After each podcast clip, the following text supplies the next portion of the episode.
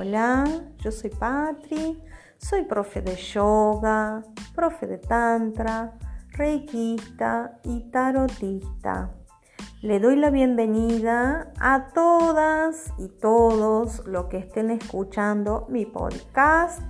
Eh, lo hice con mucho amor, con mucho cariño, espero que les guste.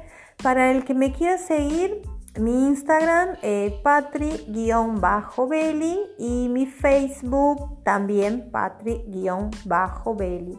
Mi página de Facebook es Patricia Esteticista. Así que si me quieren seguir, van allá, le dan al botoncito seguir y listo, ya me están siguiendo.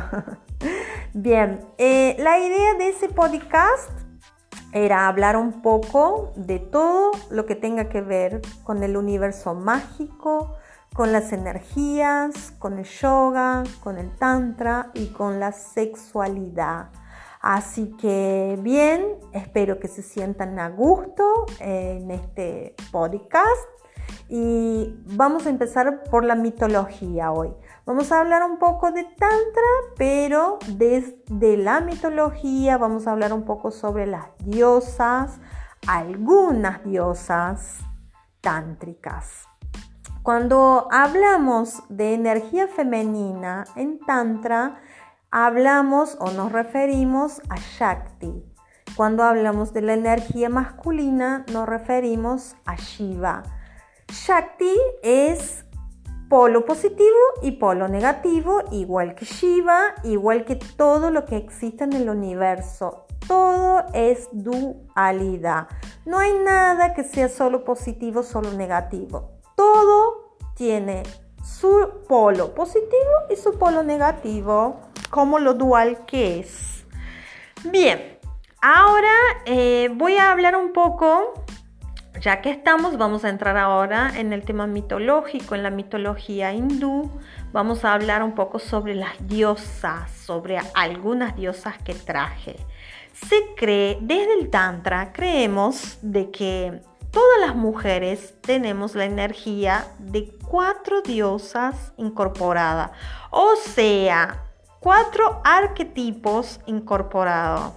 Eh, Igual eh, yo traje algunas diosas, pero hay muchísimas más. Vamos a ver algunas hoy y bueno, después les voy a traer otras diosas más. Vamos a empezar por Kali. Kali es una energía de poder, es una energía, una diosa, una energía de mucha personalidad. Ustedes cuando busquen eh, la imagen de Kali van a ver que es impactante no es bella, es más bien impactante. Tiene muchos brazos, van a ver que en un brazo y una mano tiene una cabeza de un hombre, lleva la cabeza de un hombre y debajo de un pie también le pisa la cabeza de un hombre. ¿Qué quiere decir eso?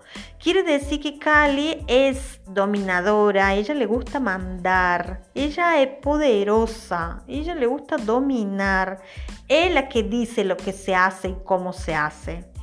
Se dice que en un momento en la mitología había muchos demonios y no podían matar a los demonios, que le cortaban sus cabezas, de las cabezas chorreaban sangre y de esa sangre volvían a nacer otros demonios. Entonces dice que surge Kali, Kali tiene su lengua para afuera y dice que ella cortaba la cabeza de los demonios, chorreaba la sangre, ella la lamía y no volvían a nacer ningún otro demonio. O sea que Kali quedó como el simbolismo del poder absoluto. Así que chicas, es, es una diosa que representa eso, el poder. Bien, luego pasamos a Lakshmi. Lakshmi es completamente lo opuesto a Kali. Representa la belleza, la dulzura, es la abundancia cuando necesitamos, cuando estamos buscando abundancia, le pedimos a Lakshmi. Em, es la diosa de la prosperidad.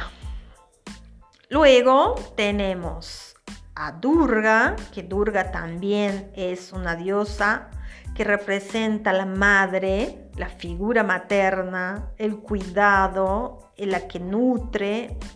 Y eh, también traje a Parvati. Parvati es parecida a Durga. Parvati eh, también representa a la madre, lo femenino, lo sensual, es la que cuida al marido, le, gusta atender lo que éste esté atendido, satisfecho. Y Sarasvati, que es la de la música, la del arte, la que tiene una vida creativa, bueno, miren, ¿con quién se identifica? ¿Con cuál de estas diosas más se identifican? Igual llevamos cuatro diosas adentro. El hombre, pobre hombre, cuando se casa, cree que se casa con una mujer y en realidad se está casando con cuatro, imaginen. Pero bueno, igual una sola de las diosas, de las cuatro diosas que llevamos, una sola sobresale. Así que bueno, chicos, varones, no se preocupen, es para tanto. Bien, espero que les haya gustado este podcast. Nos vemos en la próxima. Namaste.